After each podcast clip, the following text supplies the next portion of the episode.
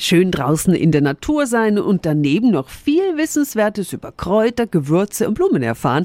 Der Aromagarten in Erlangen ist im wahrsten Sinne des Wortes dufte.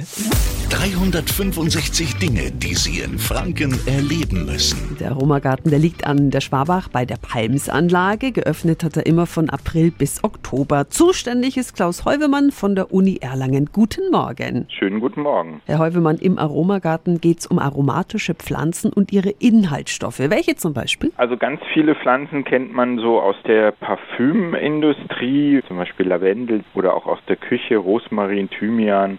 Manche verbergen aber auch ihre Gerüche, da stecken die dann in der Wurzel, zum Beispiel bei den Iris. Und so kann man da ganz viele verschiedene Dinge zu Geruch und Aromen in Pflanzen erfahren. Mhm, wir können einfach so durch den Garten schlendern und wer mehr über die Anlage wissen will, sollte morgen Nachmittag beim Aromagartenfest vorbeischauen. Was ist denn da alles geboten? Also beim Aromagartenfest gibt es zum einen unterhaltsame Führungen für die ganze Familie.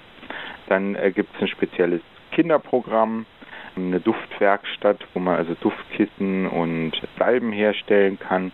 Es ist auch für das leibliche Wohl gesorgt und es gibt auch ein bisschen musikalische Begleitung. Und es gibt noch eine ganz besondere Verkostung, gell? Was gibt's da? Einen Gin, der aus den Pflanzen des Aromagartens hergestellt wird. Also die Zutaten stammen alle aus dem Aromagarten das ist der FAU Aromatics Gin, den man dort also auch glasweise probieren kann, um sich zu erfrischen. Erfrischen mit Gin finde ich gut. Von 17 bis 21 Uhr ist morgen das Aromagartenfest in Erlangen. Der Eintritt ist frei und alle Infos sind auch nochmal auf radiof.de.